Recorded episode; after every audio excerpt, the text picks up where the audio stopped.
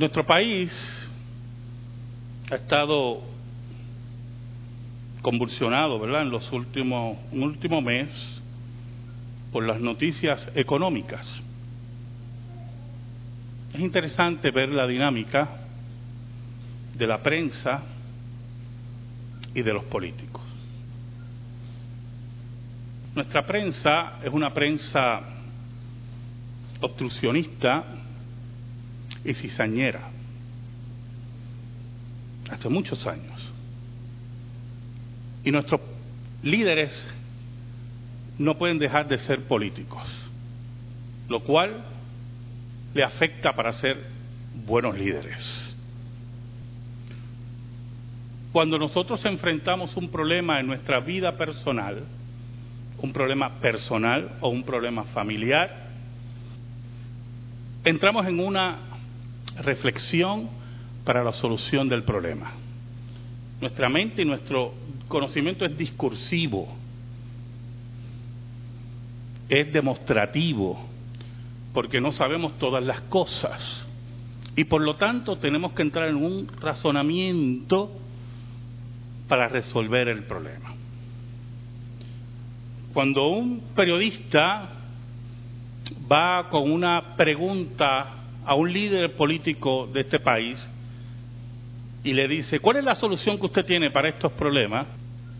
La pregunta es cargada, la pregunta es de mala fe, es cizañosa, es simplona lo que nos indica la poca escolaridad seria que tiene el periodismo en Puerto Rico.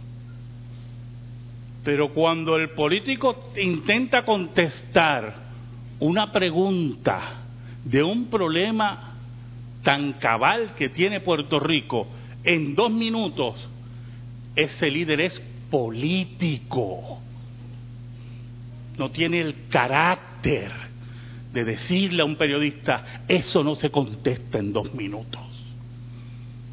Es el llamado a la reflexión. Y yo quiero que me acompañen al Salmo 51 y vamos a leer los versículos del 8 al 12, el título de mi sermón, Reflexión y Arrepentimiento. Salmo 51, versículos del 8 al 12. Dice así, la palabra del Señor. Hazme oír gozo y alegría y se recrearán los huesos que has abatido. Esconde tu rostro de mis pecados y borra todas mis maldades. Crea en mí, oh Dios, un corazón limpio y renueva un espíritu recto dentro de mí. No me eches de delante de ti y no quites de mí tu santo espíritu Vuélveme el gozo de tu salvación y espíritu noble me sustente. Oramos. Dios bueno y Dios verdadero, tú que controlas todas las cosas y nada ocurre si no es por tu voluntad, venimos ante ti en el nombre de Jesucristo. En esta hora te pedimos, Señor, en ese nombre que es sobre todo nombre, que tú me escondas bajo la sombra de la cruz y que tú seas proclamado. Llega a las necesidades de tu pueblo.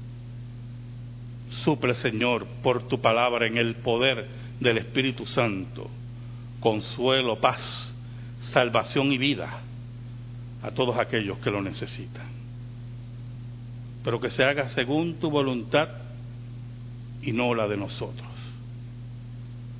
por Cristo Jesús. Amén y amén. Cuando no hay honestidad intelectual, siempre el interrogatorio va a ser fútil. El interrogatorio va a ser cargado. Y cuando la otra parte quiere salir bien, la contestación va a ser amañada, la contestación va a ser poco veraz, porque como seres humanos y como dije al principio, nuestro pensamiento y nuestro conocimiento es discursivo y demostrativo y por lo tanto siempre tiene que entrar en una reflexión para buscar soluciones a los problemas. La inmediatez, el farandulero que tenemos en nuestro país destruye a nuestro país. Entonces, perpetuamos el tribalismo político que nos ha llevado hasta donde estamos. Y nadie tiene la culpa. Aunque ustedes votaron, nadie tiene la culpa. Aunque yo voté, nadie tiene la culpa. ¿Sabe algo? El profeta Natán fue donde David y le dijo una parábola. Había pasado alrededor de un año y medio, un año y pico, posiblemente hasta dos, del adulterio de David, del asesinato de Urias Eteo por el rey David, de la captación, el robo de una mujer ajena por David. Y siempre hemos hablado de ese momento dramático, porque no se puede negar que fue dramático, de la confrontación de Natán a David. Pero nosotros tenemos unas pistas en los salmos principalmente cuál fue el proceso de David antes de la confrontación de Natán. El que es elegido de Dios el que ha sido señalado por Dios. O usando una palabra que le gusta mucho a ustedes, el que ha sido predestinado por Dios para salvación. Y en su vida como creyente, escuche bien, y en su vida como creyente cae en pecado. Empieza un proceso que lo vemos descrito en la Biblia en muchas personas. Y yo podría estar, hermano, y no lo voy a estar, perdone, ¿verdad? Puedo estar toda la tarde hablando de esos procesos. Pero la Biblia te da a entender, te muestra que aquel que ha sido elegido de Dios y ha quebrantado la ley de Dios impunemente, no es feliz. Y poco a poco se va carcomiendo y entra en una reflexión profunda de marcadas contradicciones. Si usted mire, va conmigo al Salmo 32, escuche, escuche cómo, cómo David habla de su pecado. En el versículo 3 dice, mientras callé envejecieron mis huesos en mi gemir todo el día, porque de día y de noche se agravó sobre mí tu mano, se volvió mi verdor en sequedades de verano, mi pecado te declaré y no encubrí mi iniquidad. Dije, confesaré mis transgresiones a Jehová y tú perdonaste la maldad de mi pecado. En ese proceso, antes que el profeta Natán lo confrontara, David experimenta una sequedad de vida. Y está en una reflexión continua de su pecado, de sus actos. Ah, pero hay un problema, un profundo problema. Que usted y yo seguimos siendo marcadamente orgullosos. Y aunque él veía que su vida se iba gastando, iba perdiendo la felicidad, Posiblemente se agarraba de su reinado, de su prestigio, de sus mujeres, de su corona, de su dinero, pero no adelantaba nada, porque el que oculta su pecado no prosperará.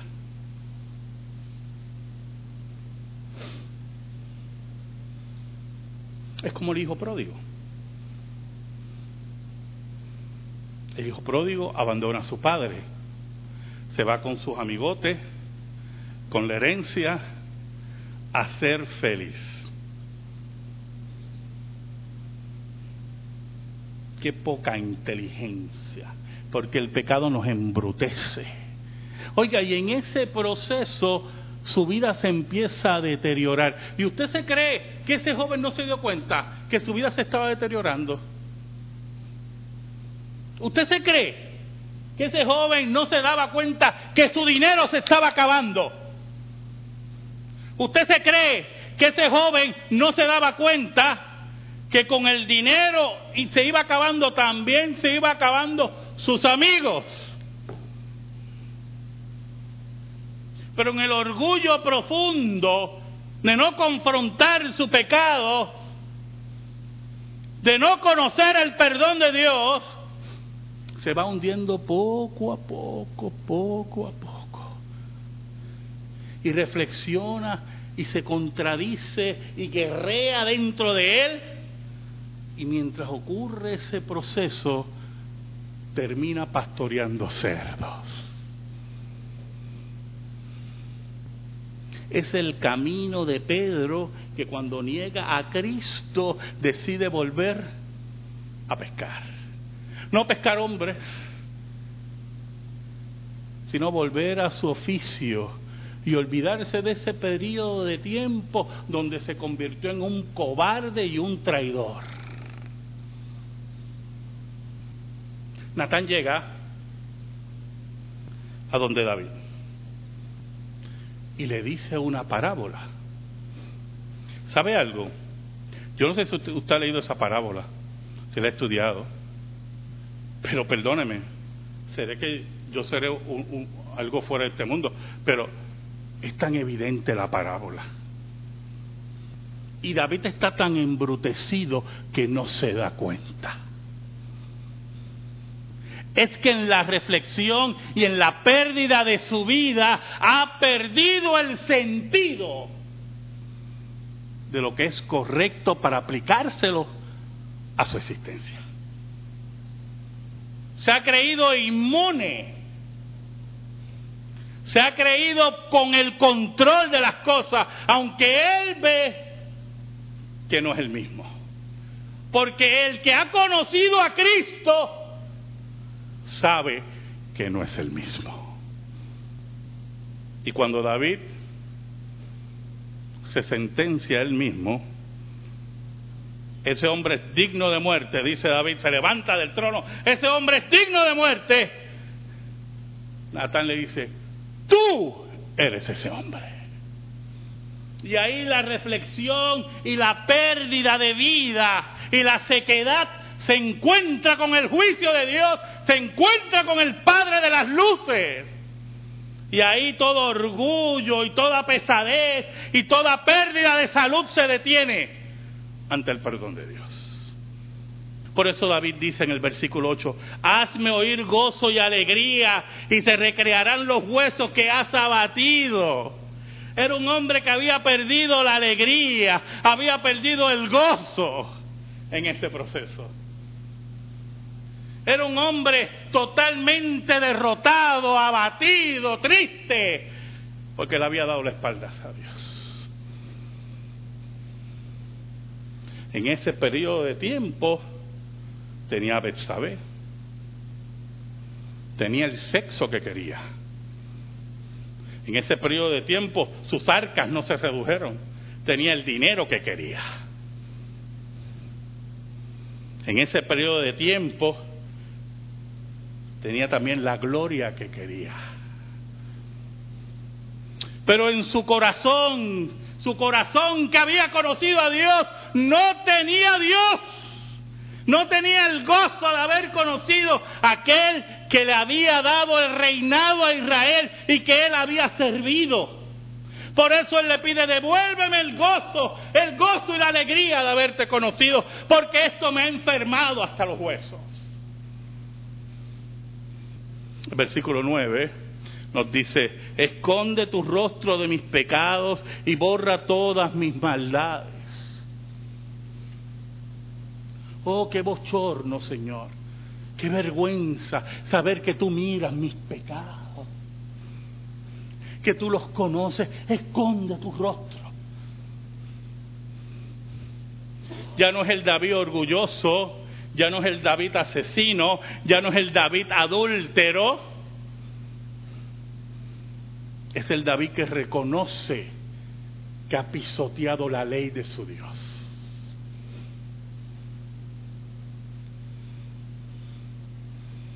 Esa es la reflexión. Escucha, hermano, esa es la reflexión de los elegidos de Dios. Y mientras más tiempo nos tome esa reflexión, más daño habrá en nuestra vida. Porque el juicio de Dios estuvo todos los días en la casa de David. Porque la vergüenza llegó a la vida de Pedro cuando Cristo le repitió tres veces, ¿me amas? Es la reflexión que llega al hijo pródigo que dice la Biblia que volvió en sí. ¿Sabe algo? Nadie se acuesta loco y amanece cuerdo. Posiblemente se acuesta cuerdo y amanece loco. Pero nadie se acuesta loco y amanece cuerdo, ¿yo? Por lo tanto, estamos frente a un joven que está en la reflexión y el orgullo y la vergüenza no le deja pedir perdón a su padre, no lo mueve, pero cuando llega la reflexión profunda, la reflexión en la palabra, la vergüenza ante la ley de Dios, dice la Biblia que vuelve en sí y toma la decisión que toman los valientes y decide regresar a la casa de su padre. El versículo 10 dice, Crea en mí, oh Dios, un corazón limpio y renueva un espíritu recto dentro de mí. No quiero seguir teniendo pensamientos desviados, pensamientos contrarios a tu voluntad. No quiero sentirme sucio. Si me acompaña Apocalipsis, capítulo 3, había una iglesia sucia ahí, pero que no escuchaba. Versículo 14 de Apocalipsis 3 dice, y escribe al ángel de la iglesia en la Odisea aquí el amén, el testigo fiel y verdadero, el principio de la creación de Dios dice esto, yo conozco tus obras, que ni eres frío ni caliente. Ojalá fuese frío o caliente. Pero por cuanto eres tibio y no frío ni caliente, te vomitaré de mi boca. Porque tú dices, y esto es muy importante, ese versículo es muy importante. ¿Y usted sabe por qué es importante ese versículo? Porque la Odisea ya había sido advertida anteriormente. Por eso es que ella dice eso porque había sido amonestada, había sido señalada. Pero ella insistía, pero tú dices, yo soy rico y me he enriquecido y de ninguna cosa tengo necesidad y no sabes que tú eres una desventurado, miserable, pobre, ciego y desnudo. Era el orgullo de los paganos, era el orgullo de aquellos que no conocen a Dios. Y llega el momento que la Odisea es confrontada no por los apóstoles de Cristo y los profetas del Nuevo Testamento, confrontada por Jesucristo mismo. David anhela un corazón limpio, libre su conciencia del peso que lo hace perder la calma, que lo hace perder el apetito que lo hace perder el gozo y la paz. ¿Sabe?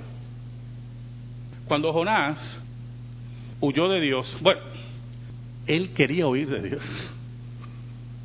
Es interesante cuando usted ve profetas como Jonás, que dice que va a huir de Dios.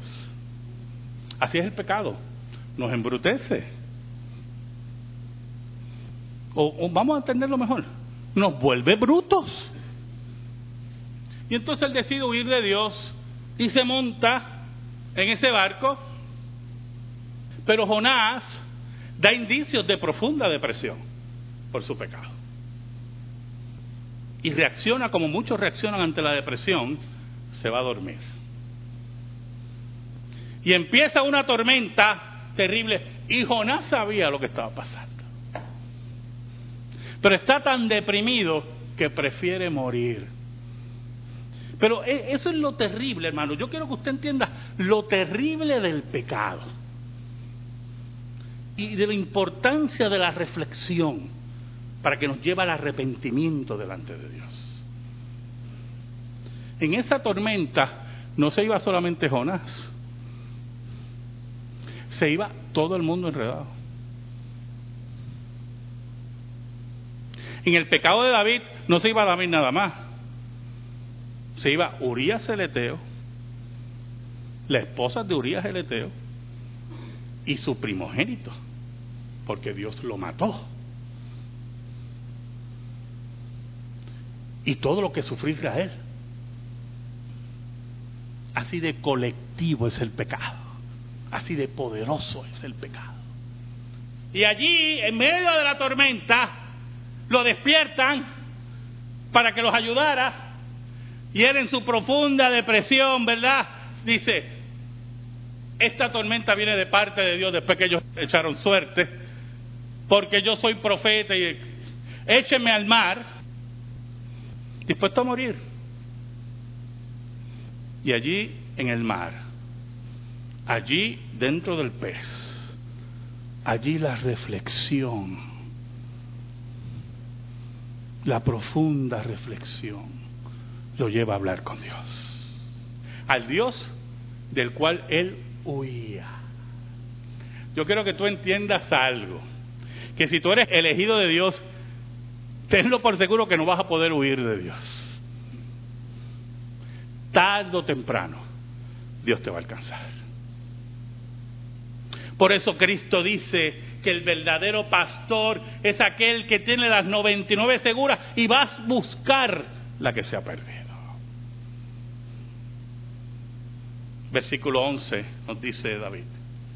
No me eches de delante de ti y no quites de mí tu Santo Espíritu.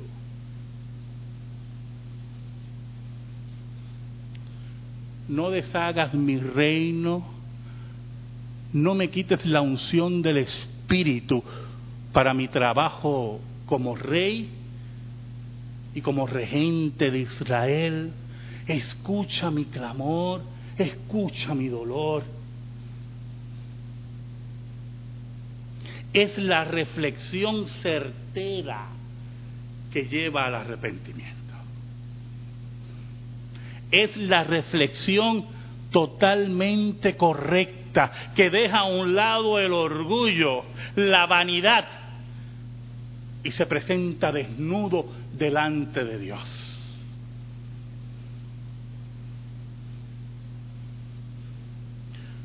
Cuando nuestro país entre en esa reflexión, los problemas de Puerto Rico se van a resolver. Cuando asumamos la responsabilidad que tenemos que asumir,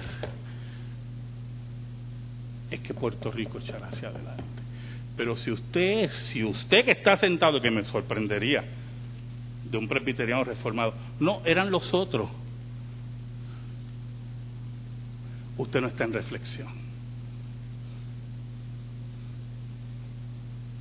Usted está en el discurso obstruccionista, cizañero de la prensa baladí de nuestro país.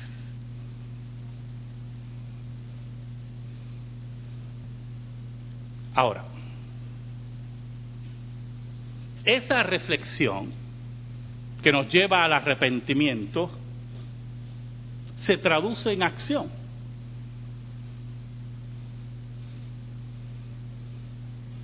La acción siempre va a ser dolorosa.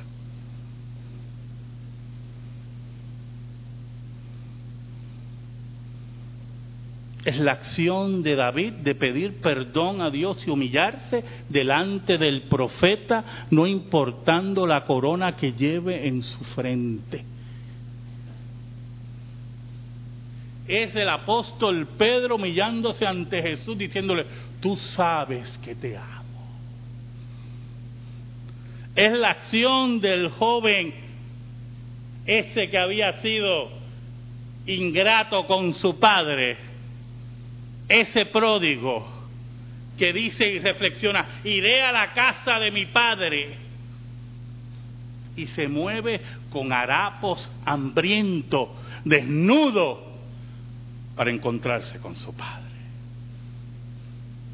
Es la acción de Jonás que cuando la Biblia dice, oiga, ese versículo me impacta tanto, dice, y por segunda vez Dios le dice a Jonás, segunda vez dice, a mí me impacta tanto eso.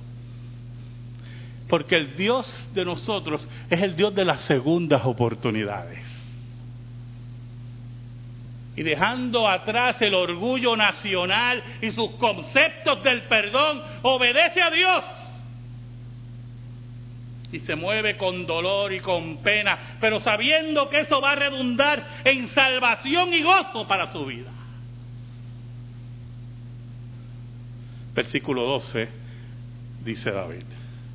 Vuélveme el gozo de tu salvación y espíritu noble me sustente. Oiga, qué interesante ese versículo. Porque hay una luchita con la palabra espíritu ahí, ¿oye? Entre los intérpretes bíblicos.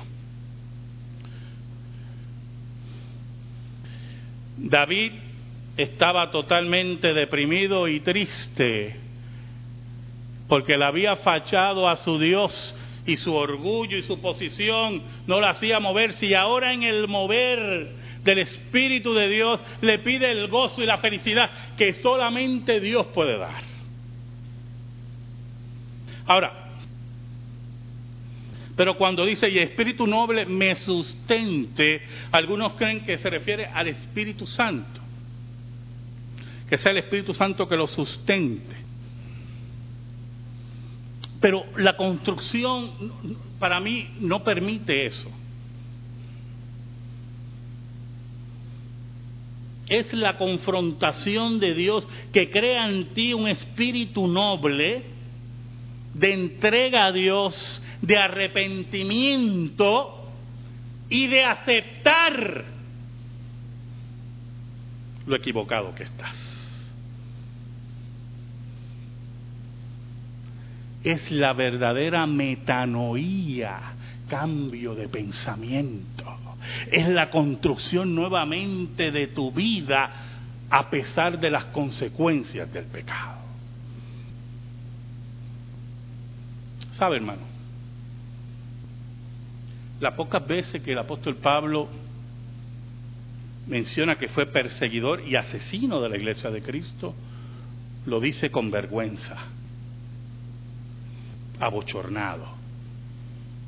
Pero también afirma que ha dejado todo, la fama del mundo, las glorias por la excelencia de Cristo. Y en esa afirmación, escuche bien, en esa afirmación de Pablo, que es la afirmación del arrepentimiento y de la entrega a Dios, que solamente Dios puede dar, hay unas consecuencias.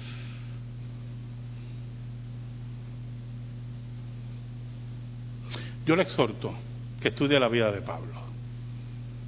Pero es increíble. Desde el momento que Pablo se hizo cristiano, no tuvo paz. Hasta el final de sus días, muriendo en la corte de Nerón, fue preso, perseguido, atropellado, despreciado. Llevaba en su cuerpo las marcas de Cristo, dice Pero todo lo tenía por basura, por la excelencia de Cristo Jesús.